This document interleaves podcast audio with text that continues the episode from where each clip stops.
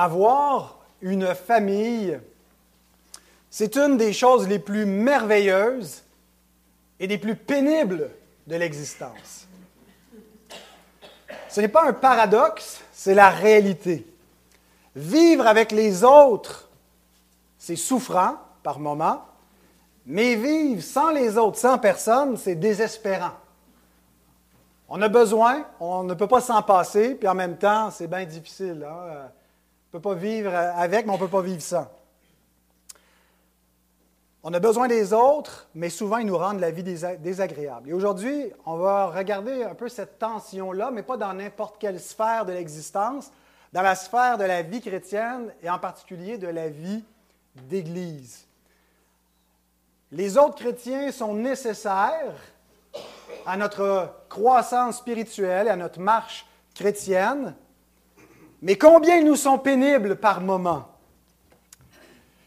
La piété chrétienne a une dimension individuelle. On voit par exemple Jésus qui dit Entre dans ta chambre, dans le lieu secret, ton Père va te voir. Mais toute la vie chrétienne ne se passe pas juste dans le secret de la chambre, la porte fermée.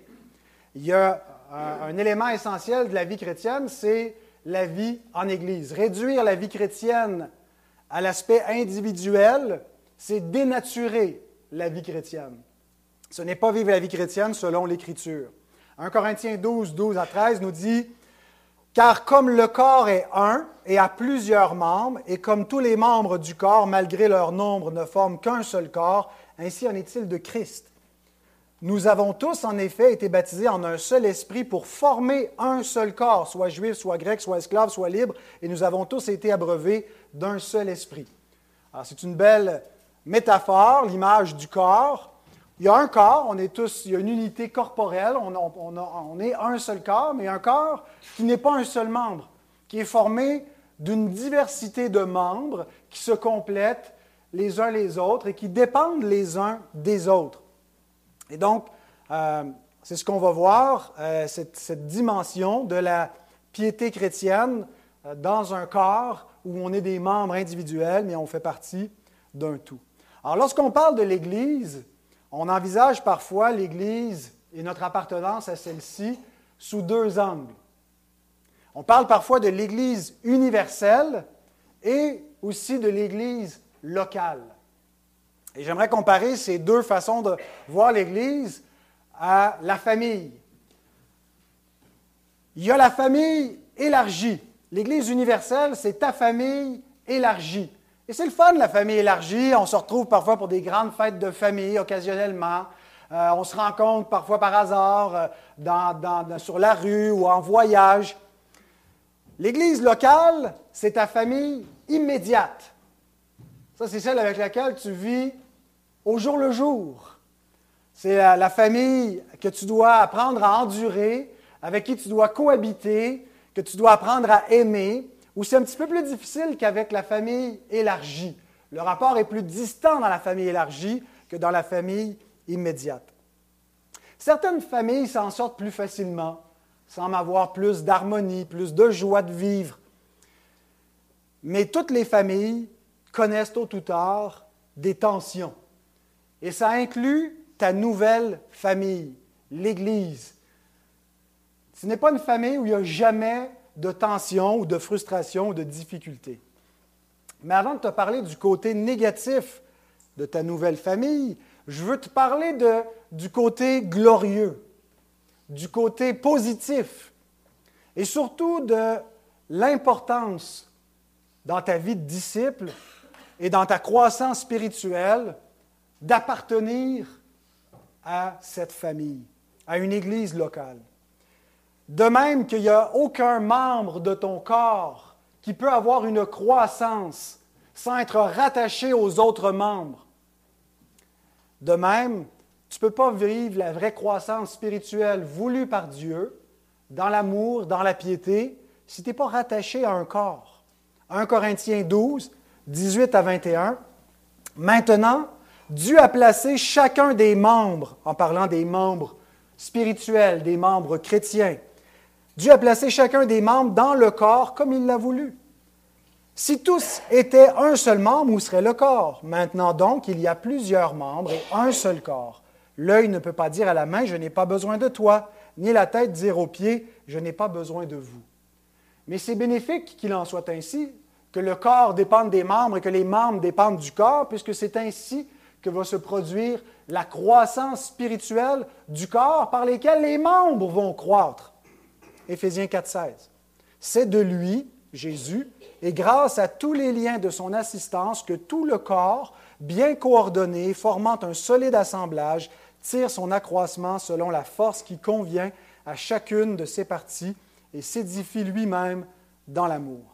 Il y a donc une interdépendance entre toi et ta nouvelle famille qui est le corps de Christ, l'Église. La semaine dernière, on a parlé de ton ancienne famille, celle que tu as quittée. Aujourd'hui, on va parler de ta nouvelle famille, celle que tu as intégrée. Voici le plan que nous allons suivre. On va parler d'abord de la vocation céleste de ta nouvelle famille. Ça, c'est le côté positif, le caractère céleste et glorieux de ta nouvelle famille. Tu appartiens vraiment à une famille extraordinaire.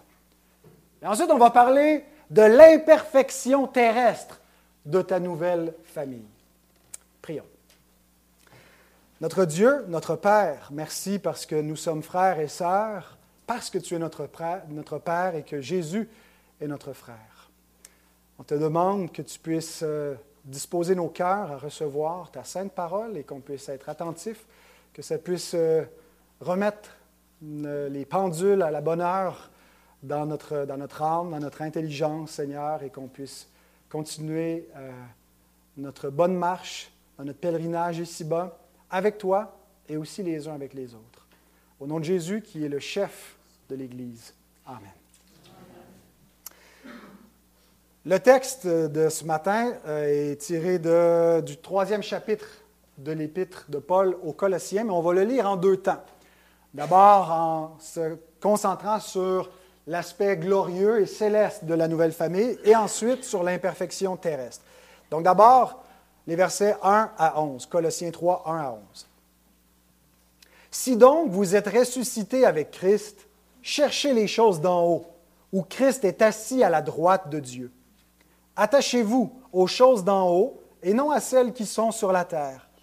Car vous êtes morts et votre vie est cachée avec Christ en Dieu. Quand Christ, votre vie, paraîtra, alors vous paraîtrez aussi avec lui dans la gloire. Faites donc mourir ce qui, dans vos membres, est terrestre la débauche, l'impureté, les passions, les mauvais désirs et la cupidité qui est une idolâtrie. C'est à cause de ces choses que la colère de Dieu vient sur les fils de la rébellion. C'est ainsi que vous marchiez autrefois, lorsque vous viviez dans ces péchés. Mais maintenant, renoncez à toutes ces choses, à la colère, à l'animosité, à la méchanceté, à la calomnie, aux paroles équivoques qui pourraient sortir de votre bouche. Ne mentez pas les uns aux autres, vous étant dépouillés du vieil homme et de ses œuvres, et ayant revêtu l'homme nouveau qui se renouvelle dans la connaissance selon l'image de celui qui l'a créé. Il n'y a ici ni grec, ni juif, ni circoncis, ni incirconcis, ni barbare, ni scythe, ni esclave, ni libre, mais Christ est tout et en tous.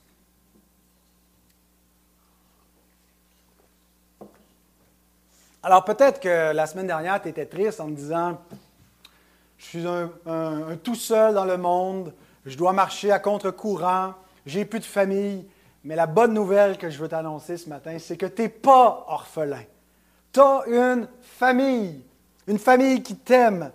Tu as été adopté par le Père et tu es un membre à part entière de la famille de Dieu. Éphésiens 2, 19. Ainsi donc, vous n'êtes plus des étrangers ni des gens du dehors, mais vous êtes concitoyens des saints, gens de la maison de Dieu. Ce n'est pas une petite affaire. Ça peut paraître banal, euh, tu es comme habitué de faire partie de la famille de Dieu, puis ça te fait même plus plaisir, mais réfléchis un petit peu. Le transfert légal qui a été nécessaire pour te faire passer de ton ancienne famille, parce que tu n'avais pas un droit dans la famille de Dieu. Et ça coûté cher pour que tu puisses avoir ce droit et que tu deviennes héritier de la gloire éternelle alors que tu étais héritier de la ruine éternelle. Colossiens 1, 12, 13, rendez grâce au Père qui vous a rendu capable. C'est l'idée qu'il vous a donné le droit d'avoir part à l'héritage des saints dans la lumière. Il nous a délivrés de la puissance des ténèbres et nous a transportés dans le royaume de son Fils bien-aimé.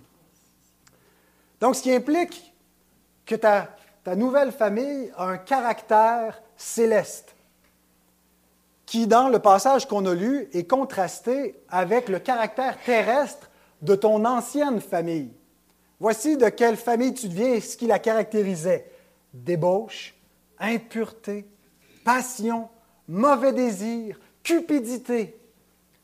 Tu viens d'une famille qui était dysfonctionnelle, mais tu as été adopté dans une famille plus que fonctionnelle.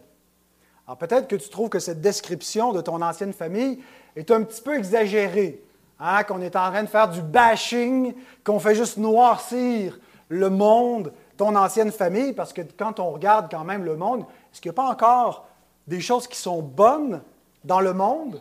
Est-ce que ce n'est pas un petit peu hypocrite de noircir ainsi le monde? Est-ce que ce n'est pas une mauvaise habitude des chrétiens de, de se voir, nous on est bons, nous on est meilleurs, puis de regarder les autres de haut?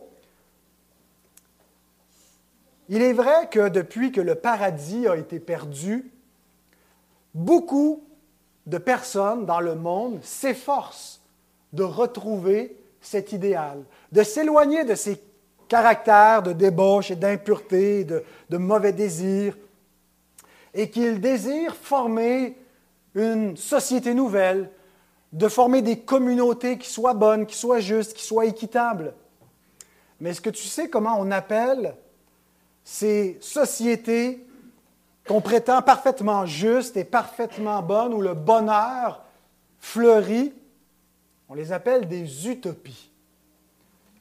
Pourquoi est-ce qu'on appelle ça des utopies? Bien, ça vient en fait d'un penseur euh, du temps de la Renaissance qui coïncide avec l'époque de la Réforme, un dénommé Thomas More, qui a écrit un livre qui s'appelle L'Utopie.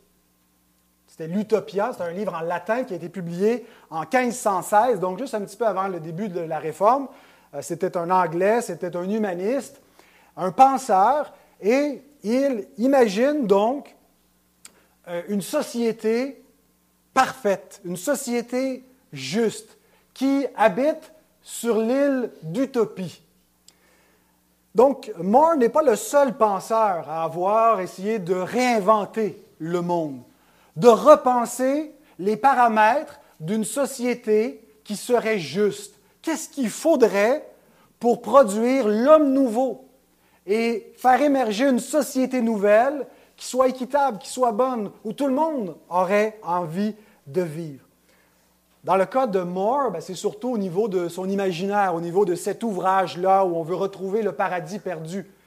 Mais d'autres penseurs sont allés plus loin, ont essayé de concrétiser les idées de Thomas More et de révolutionner la société euh, en en faisant des sociétés justes. Dans le communisme, euh, ce n'était pas l'idée d'essayer d'appauvrir le monde, mais d'essayer d'améliorer la société, d'en faire une société juste. Mais certaines de ces tentatives ont été catastrophiques. Il y a eu cependant certaines tentatives qui ont pu permettre d'améliorer certaines choses, de faire certains constats, de, de prioriser telle ou telle valeur dans la société va être préférable à telle ou telle autre valeur.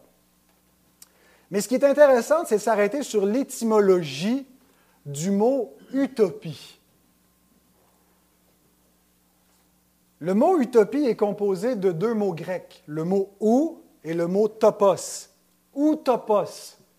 Ou qui veut dire ne pas, c'est une, une particule négative pour nier ce qui vient ensuite. Et le mot topos qui veut dire lieu ou place. Donc, littéralement, une utopos, utopia en latin, utopie en français, ça veut dire sans lieu.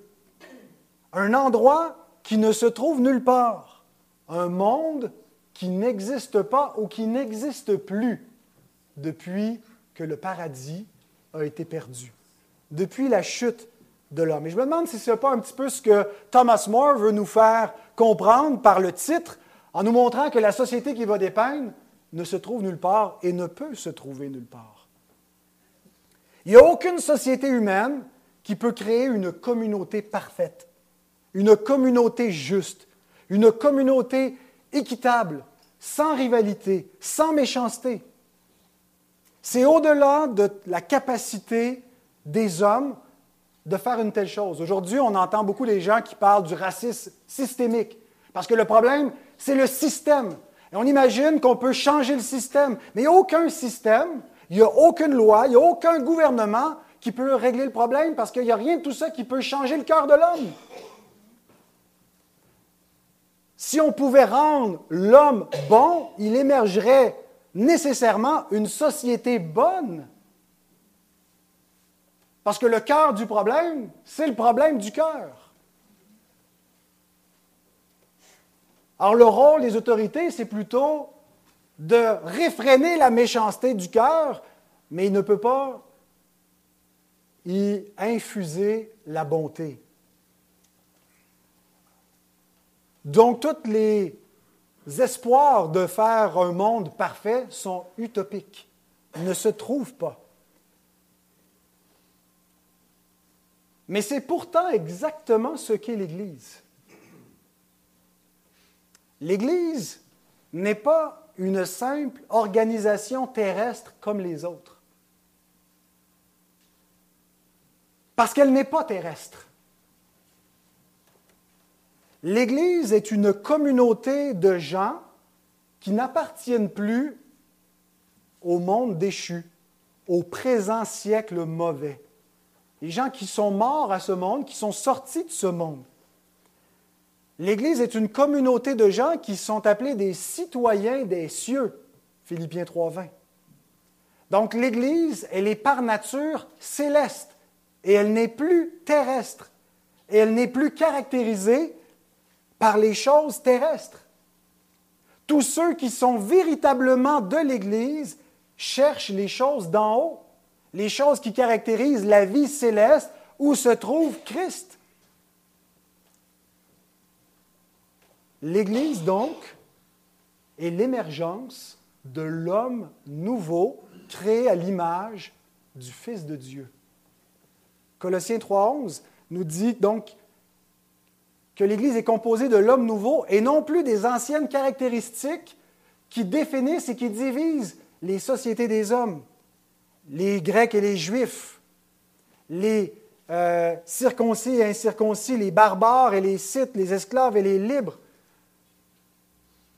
Ce ne sont plus les dénominateurs divisifs qui caractérisent cette humanité, mais c'est une nouvelle humanité, l'homme nouveau en Christ. Où il y a la véritable égalité parmi tous ceux qui appartiennent à cette société. Alors, mon ami, tu as enfin trouvé la famille parfaite. Est-ce que ce n'est pas merveilleux? Tu fais partie d'une communauté où les querelles n'existent plus, où les anciennes rivalités, les divisions sont inexistantes. Ça, c'est l'ancienne création déchue en Adam. Mais tu es dans la nouvelle humanité glorifiée en Christ. Personne n'est négligé, personne n'est laissé pour compte. L'amour règne dans cette famille. Là, tu vas dire, il nous niaise il est ironique. Mais vraiment pas. C'est ce que l'Église est par nature. Elle est sainte, elle est pure, elle est parfaite par vocation. C'est-à-dire que ce à quoi l'Église est appelée maintenant et ce à quoi elle est destinée éternellement n'est rien de moins que la perfection de la gloire céleste qu'aucune société humaine peut créer d'elle-même. Seul Dieu a ce pouvoir, parce que c'était son projet éternel de faire une telle humanité à l'image de son Fils. Éphésiens 3, 10 et 11. C'est pourquoi les dominations et les autorités dans les lieux célestes connaissent aujourd'hui par l'Église la sagesse infiniment variée de Dieu selon le dessein éternel qu'il a mis à exécution par Jésus-Christ notre Seigneur. L'Église est la démonstration visible du plan éternel de Dieu de créer un peuple uni, saint et glorieux, un peuple parfait où règne l'amour. Cependant, l'Église a encore une petite dimension terrestre dont je dois maintenant te parler. Alors voilà pour la vocation céleste et glorieuse de l'Église. Maintenant, l'imperfection terrestre de ta nouvelle famille. Et on va continuer la lecture de Colossiens 3, 12 à 17. Ainsi donc, comme des élus de Dieu, saints et bien, et bien-aimés, revêtez-vous de sentiments de compassion, de bonté, d'humilité, de douceur, de patience. Supportez-vous les uns les autres, et si l'un a sujet de se plaindre de l'autre, pardonnez-vous réciproquement. De même que Christ vous a pardonné, pardonnez-vous aussi.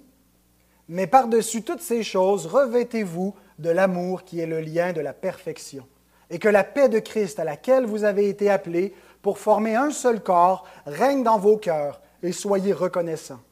Que la parole de Christ demeure en vous dans toute sa richesse. Instruisez-vous et exhortez-vous les uns les autres en toute sagesse par des psaumes, par des hymnes et par des cantiques spirituels, chantant à Dieu dans vos cœurs en vertu de la grâce.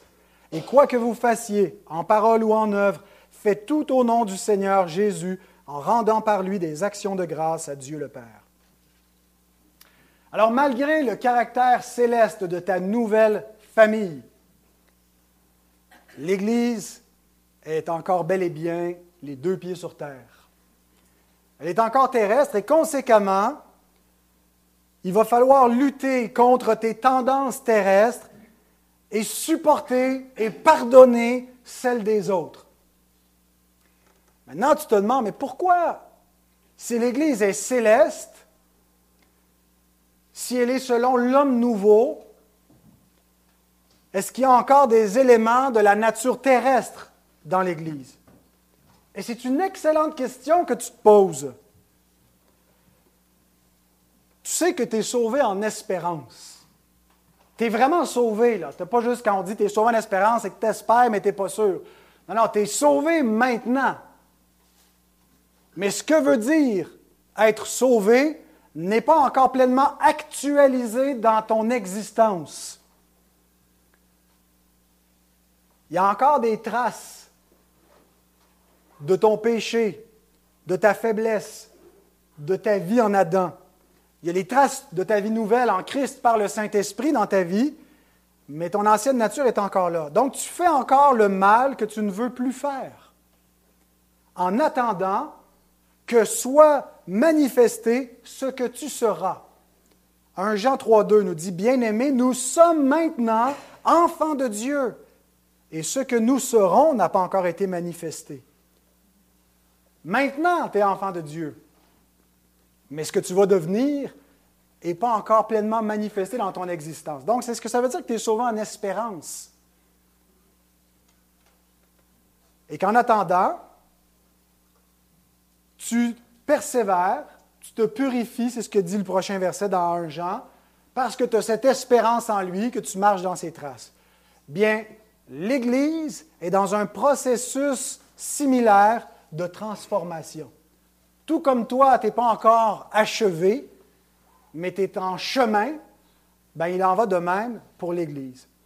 Autrement dit, le degré de sanctification collectif de l'Église est la somme de la sanctification de ses membres. L'Église, c'est le corps. Toi, tu es un des membres. L'Église n'est pas meilleure que ses membres. Alors, alors, pendant que Dieu parfait son amour en toi, par la même occasion, l'Église est parfaite. 1 Jean 4, 12, personne n'a jamais vu Dieu. Si nous, si nous nous aimons les uns les autres, Dieu demeure en nous et son amour est parfait en nous. Ici, le mot parfait, ce n'est pas un adjectif, mais c'est un verbe. Dieu est en train de parfaire son amour en nous, en chacun de nous individuellement, et à mesure que nous apprenons à nous aimer les uns les autres, en nous endurant, en nous pardonnant, en nous supportant, en nous entraidant, en nous entraînant, Dieu parfait son amour et c'est comme ça que nous voyons l'amour de Dieu de façon visible dans le monde. Alors c'est très, très, très, très facile d'accepter l'imperfection de l'Église en théorie. Tu vas trouver ça un petit peu plus difficile lorsque tu l'as subi. C'est un petit peu comme avec nos enfants. Savoir d'avance qu'ils vont te désobéir apaise à peine l'irritation devant la rébellion de ton enfant. Mais c'est quand même mieux que tu le saches d'avance. Alors ce matin, je veux que tu sois averti. L'Église va te décevoir. L'Église va te blesser. L'Église va te causer bien des chagrins. Mais c'est ta famille et tu dois l'aimer. Et j'ai trois choses à te dire à ce sujet. D'abord, je vais te parler de l'imperfection des autres. On va te faire du bien. On va parler des autres, comment ils sont imparfaits. Deuxièmement, je vais ensuite te parler de ta propre imperfection. Et on va finir avec le lien de la perfection. Ce n'est pas un deuxième message, c'est juste trois sous-points de mon deuxième point, faites-vous-en pas. Dans l'Église, tu vas rencontrer des personnes remarquables. Des gens qui ont une intelligence et une instruction impressionnantes dont tu vas grandement bénéficier. Des gens qui ont un dévouement et un cœur incroyable qui vont te toucher. Des gens qui sont extrêmement talentueux, qui vont servir l'Église avec leurs dons et ça va t'édifier. Des personnes dont la vie est admirable et inspirante et tu vas vouloir les imiter. Ils vont être tes modèles. Et si tu n'en vois pas dans ta famille immédiate, tu regarderas dans ta famille élargie, tu iras lire les biographies des saints et des saintes du passé. Mais, j'aime mieux te le dire tout de suite, ce n'est pas la seule chose que tu vas voir dans ta famille. Parce qu'il a plu à ton Père de se glorifier en remplissant l'Église, non pas de personnes nobles et brillantes, mais de personnes faibles et honteuses à bien des égards. C'est un petit peu comme le peuple d'Israël qui n'avait pas été choisi parce qu'il était supérieur aux autres peuples, mais parce qu'il était le moindre des peuples. Et Dieu trouvait que ça le glorifiait davantage de prendre le moindre des peuples pour porter ses oracles, pour se, révéler à ce peuple et l'utiliser. 1 Corinthiens 1, 26 à 29. Considérez, frères, que parmi vous qui avez été appelés, il n'y a ni beaucoup de sages selon la chair, c'est-à-dire selon les standards de ce monde et de ce qui plaît et de ce qui objectivement est glorieux en termes de, de talent, en termes d'élévation, de, de noblesse, d'influence. Il n'y en a pas beaucoup dans l'Église ni beaucoup de puissants, ni beaucoup de nobles, mais Dieu a choisi les choses folles du monde pour confondre les sages. Dieu a choisi les choses faibles du monde pour confondre les fortes. Et Dieu a choisi les choses viles du monde et celles qu'on méprise, celles qui ne sont point, pour réduire à néant celles qui sont, afin que personne ne se glorifie devant Dieu. Il n'y avait pas beaucoup de gens de la haute société distinguée du premier siècle qui faisaient partie de l'Église. C'était surtout des esclaves, c'était surtout des estropiés, c'était surtout des gens du bas de l'échelle, beaucoup, beaucoup de femmes en particulier. Et Dieu nous dit qu'il a pris ceux qui étaient méprisés dans le monde, ceux qui étaient laissés pour compte, et qu'il en a fait son peuple. Mais ce n'est pas la seule imperfection. Si je n'avais qu'à te parler que du, du, statut social un peu méprisable aux yeux du monde pour te parler de la faiblesse de l'Église, je n'aurais pas grand-chose à te dire mais tu vas voir bien d'autres imperfections, bien d'autres faiblesses dans ta famille. Tu vas constater parfois un degré d'immaturité qui va te choquer. Tu vas être dérangé par le commérage ou par l'attitude égocentrique de certains membres de ta famille. Tu vas être étonné par l'étroitesse d'esprit de certains et inquiété par la trop grande ouverture d'esprit d'autres.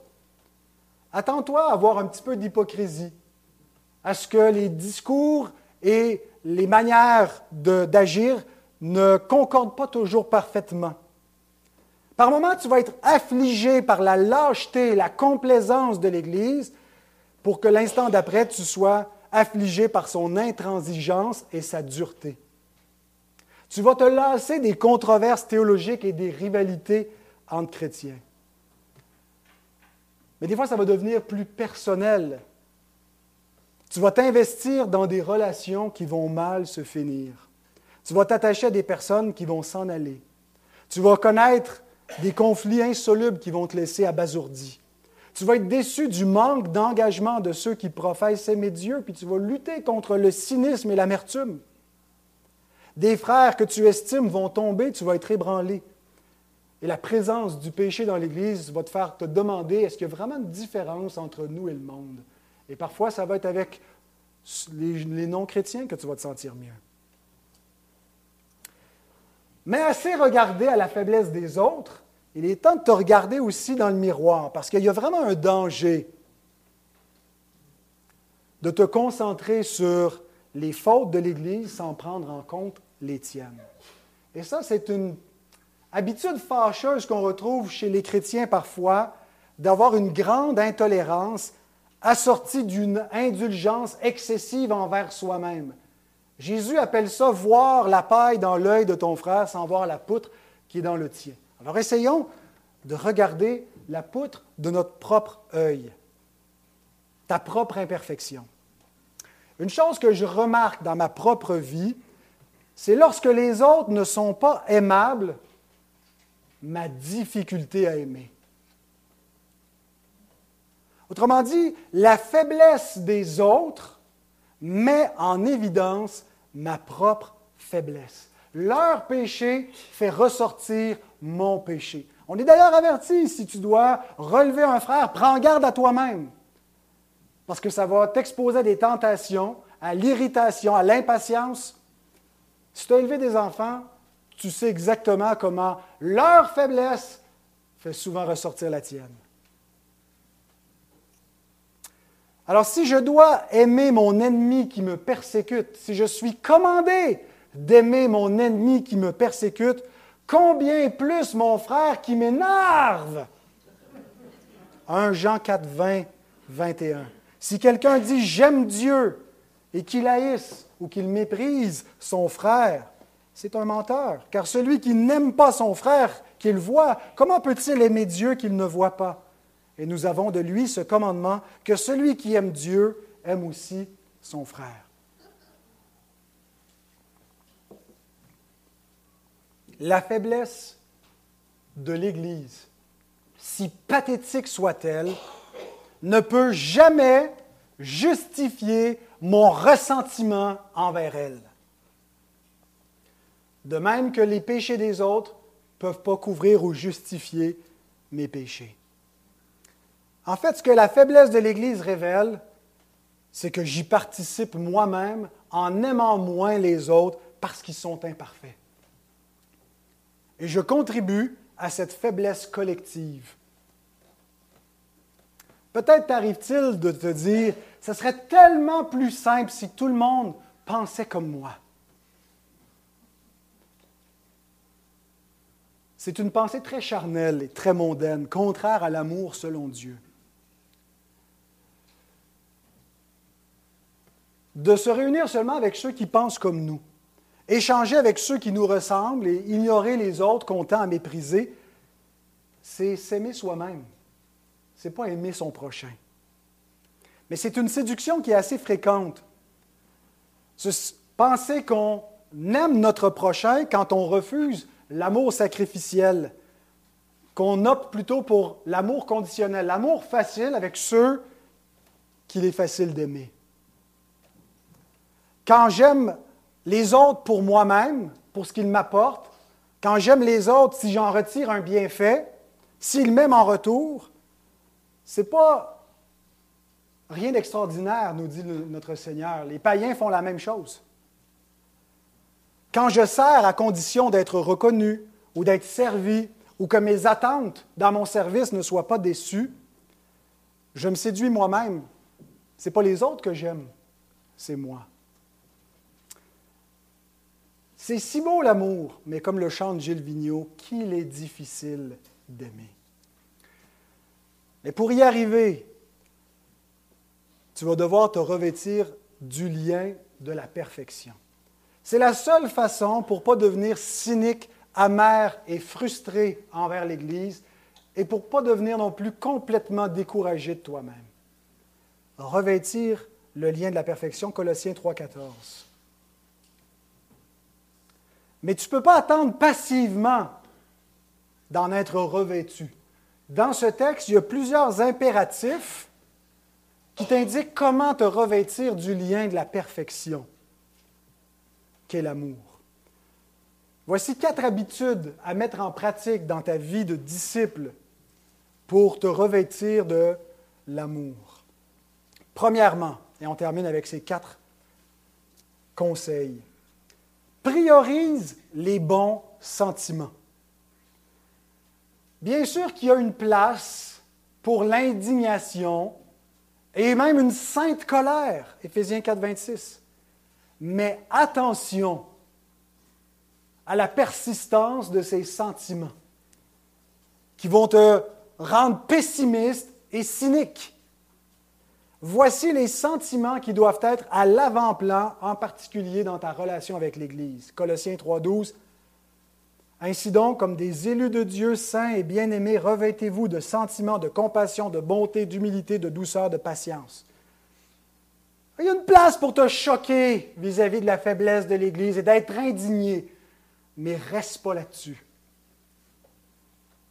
Reviens vite en prière pour que Dieu mette dans ton cœur ces sentiments de compassion, de bonté, d'humilité, de douceur et de patience. Ça ne veut pas dire que tu dois tout accepter, qu'il faut renoncer à la discipline de l'Église au nom de l'amour, puis on ne reprendra plus personne, qu'il faut te contenter de la médiocrité de l'Église. On ne va pas exhorter les gens à devenir plus zélés, ça va les froisser, on va se contenter de leur médiocrité. Mais ça veut surtout dire qu'en poursuivant l'excellence dans la vie chrétienne et en exhortant tes frères et tes sœurs, tu vas refuser d'être animé par le sentiment de hargne et par la colère, par l'irritation. L'amour doit être ta première motivation et doit être accompagné de bonnes dispositions. C'est vrai dans l'Église, c'est vrai dans ta famille également. Attention à ce sentiment de justice où on se sent justifié d'être hargneux. Reviens à la douceur. Deuxième conseil, reproduis la grâce que tu as reçue. Tu sais que Dieu pourrait instantanément tous nous rendre parfaits sans nous faire passer par un processus de sanctification progressive qui ne semble pas toujours progresser beaucoup. Parce que c'est ce qu'il va faire. Ça nous dit qu'en un instant, en un clin d'œil, il va nous faire revêtir l'incorruptibilité. Ça ne sera pas long. Ça va être instantané. Mais en attendant, ce n'est pas la sanctification que Dieu a choisie. La sanctification instantanée. Il a choisi la sanctification progressive. Il ne veut pas éradiquer d'un seul coup la faiblesse de l'Église. Pourquoi? parce qu'il veut l'utiliser pour te rendre semblable à lui, en t'amenant à reproduire la grâce qu'il t'a accordée. Ce n'est pas de justifier le péché en disant ben, Mon péché a permis à Dieu de se glorifier en manifestant sa grâce. Le péché demeure péché. Mais Dieu s'est glorifié avec ma faiblesse, en me faisant grâce. Et il me demande, plutôt que de voir la faiblesse de l'Église comme une pierre d'achoppement, de la voir comme l'instrument de choix pour me corriger de mes propres faiblesse. Pour m'apprendre à aimer ceux qui ne sont pas aimables parce qu'il m'a aimé alors que je n'étais pas aimable. Son but, c'est de me rendre semblable à lui. Alors il va utiliser ceux qui sont semblables à moi pour que je fasse comme lui et que je devienne semblable à lui. Verset 13. Supportez-vous les uns les autres, et si l'un a sujet de se plaindre de l'autre, pardonnez-vous réciproquement. De même que Christ vous a pardonné, pardonnez-vous aussi. Rappelle-toi toujours la grâce que tu as reçu. Et rappelle-toi aussi que peu importe la gravité des offenses des autres contre toi, tes offenses envers Dieu sont infiniment pires. C'est ce que Christ t'enseigne dans Matthieu 18, dans la parabole du serviteur impitoyable qui s'est fait remettre une dette impayable et qui n'est pas capable de remettre une dette supportable. Les autres ont peut-être fait pire que te fait, mais celui contre qui tu as péché fait que tu as une dette infinie. Et il te l'a pourtant pardonné et ça a coûté cher à ton frère. Christ t'a pardonné. Il a payé un méchant prix pour te pardonner. Il a sacrifié sa vie. Et il te dit, reproduis cette grâce. Souffre toi aussi pour pardonner à ton frère, à ta sœur. L'amour est souffrant, l'amour est sacrificiel. Donc pour devenir bon comme ton Père céleste qui est bon, même avec les méchants, Matthieu 5, 45, pense souvent à, sa bonté envers toi. Rappelle-toi d'où tu viens. Rappelle-toi qui tu étais avant d'être enfant de Dieu et comment tu es devenu enfant de Dieu. Romains 5, 6 et 8. Car lorsque nous étions encore sans force, Christ au temps marqué est mort pour des impies. À peine mourrait-on pour un juste. Quelqu'un peut-être pour un homme de bien mourrait pour un homme de bien. Mais Dieu prouve son amour envers nous en ce que lorsque nous étions encore des pécheurs, Christ est mort pour nous. Rappelle-toi toujours de ça, en particulier quand tu es froissé par l'Église. Troisièmement, entretiens ton cœur dans la reconnaissance par l'adoration. Il n'y a rien de comparable à l'intimité avec Christ pour mettre ton cœur au diapason du sien. C'est pour ça que Paul termine cette section en invitant l'Église à l'adoration. Et dans une section où il nous parle de ce qu'est l'Église par vocation, mais il nous rappelle ce qu'elle est encore terrestrement et qu'on va devoir se pardonner, se supporter. Puis il finit en nous disant maintenant, venez ensemble au trône de la grâce pour adorer. Verset 16. Que la parole de Christ demeure en vous dans toute sa richesse. Instruisez-vous, exhortez-vous les uns les autres en toute sagesse, par des psaumes, par des hymnes, par des cantiques spirituels, chantant à Dieu dans vos cœurs ou de tout votre cœur en vertu de la grâce. Sais, lorsque tu ressens une irritation envers l'Église collectivement ou une ou des personnes dans l'Église, ça te pousse à t'éloigner de l'Église, à t'éloigner en particulier du culte dominical. Et parfois, ça te pousse à négliger ta vie de prière et ton intimité avec Dieu. Et c'est un cercle vicieux. Plus tu t'éloignes du culte, plus tu t'éloignes de l'adoration, plus tu t'éloignes des autres en même temps, plus tu te ressasses de ton amertume et de ton irritation. Mais l'amertume fond comme la neige au soleil lorsqu'on expose constamment son cœur à la parole de Christ, lorsqu'on s'entretient dans la louange et avec les moyens de grâce, qu'on est gardé en communion et qu'on est transformé pour devenir l'épouse que le Seigneur veut que l'on soit. Donc, ne te prive pas de la grâce, ce qui veut dire ne te prive pas des moyens de grâce et du moyen de grâce par excellence qui est le culte dominical. Passe par-dessus ta rage et ta frustration. Si tu n'es pas encore capable de te réconcilier avec ton frère ou ta sœur, viens adorer, demande pardon et implore Dieu qu'il change ton cœur pour te réconcilier. Et ne te pense pas justifié et approuvé de Dieu en te tenant loin de sa famille. Et dernier conseil, fais tout ce que tu fais pour le Seigneur.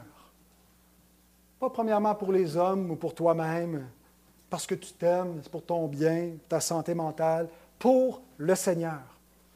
Ce dernier conseil vise ta motivation fondamentale. Il peut y avoir différentes motivations qui nous poussent à agir, qui sont légitimes, mais aucune qui doit avoir plus d'importance que notre amour pour Christ.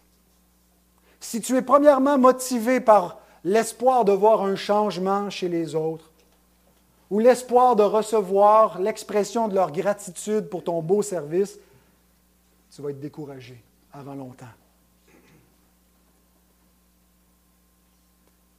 Mais c'est pour lui, premièrement, que tu dois aimer l'Église. C'est parce que tu l'aimes, lui, que tu cherches les intérêts de l'Église. Philippiens 2, 20, 21. Je n'ai personne ici qui partage mes sentiments pour prendre sincèrement à cœur votre situation. Tous, en effet, cherchent leurs propres intérêts, non ceux de Jésus-Christ. Chercher les intérêts de Jésus-Christ, concrètement, comment on fait ça? Ben, en cherchant l'intérêt de son épouse, qui est son corps. Il l'aime tellement qu'il a donné sa vie pour elle. Il dit, fais pareil. Trois fois, le Seigneur demande à Pierre, m'aimes-tu? Et chaque fois, il dit, oui Seigneur, je t'aime. Oui, tu le sais que je t'aime. Et à chaque fois, le Seigneur lui répond, alors paie mes brebis, prends soin de mes brebis. Tu m'aimes, voici comment doit se traduire ton amour pour moi, en prenant soin de mes frères et sœurs. Donc tout ce que tu fais, fais-le par amour pour lui. C'est la seule façon de ne pas être déçu. Tu ne l'as pas fait pour les autres, tu ne l'as pas fait pour les applaudissements, tu l'as fait pour lui et il l'a vu et il l'a gré. Colossiens 3, 17. Et quoi que ce soit que vous fassiez, en parole ou en œuvre, faites tout au nom du Seigneur Jésus, en rendant par lui des actions de grâce à Dieu le Père. Donc regarde tes motifs et rectifie s'il y a lieu. On va s'arrêter ici.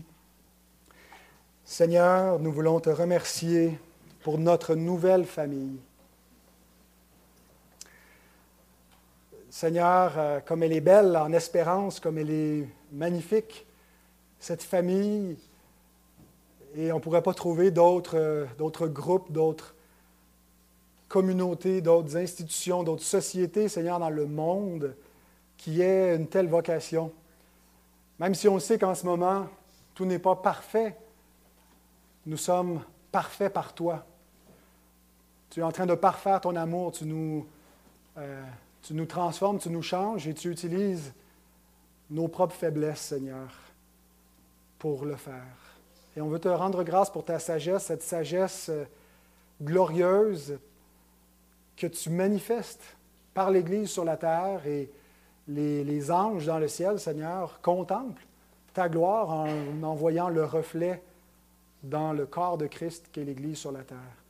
Alors donne-nous de concrétiser dans notre façon de, de vivre l'Église, de vivre la vie d'Église autour du culte, mais pas seulement le culte dominical, toutes nos relations que nous développons, que nous tissons, cette communauté que nous bâtissons, les ministères que nous déployons, les services, l'entraide, qu'on puisse être ce corps lié dans chaque partie, chaque membre, liés les uns aux autres, unis par le lien de la, charité et de l'esprit, de la vérité, Seigneur, pour être édifiés nous-mêmes et te glorifier et être à ton service dans le monde. Seigneur, on te bénit pour l'Église, ce projet éternel, cette magnifique idée que tu as eue. Et Seigneur, merci de nous avoir euh, ajoutés à ton corps, de nous avoir pris dans ta famille à part entière, pour toujours, de façon inconditionnelle. De nous d'être euh, trouvés dignes de la place qui nous a été accordée par pure bonté. Et d'être reconnaissants, Seigneur, et de chérir notre place et d'être bons les uns envers les autres. Et c'est au nom de Jésus qu'on te le demande. Amen.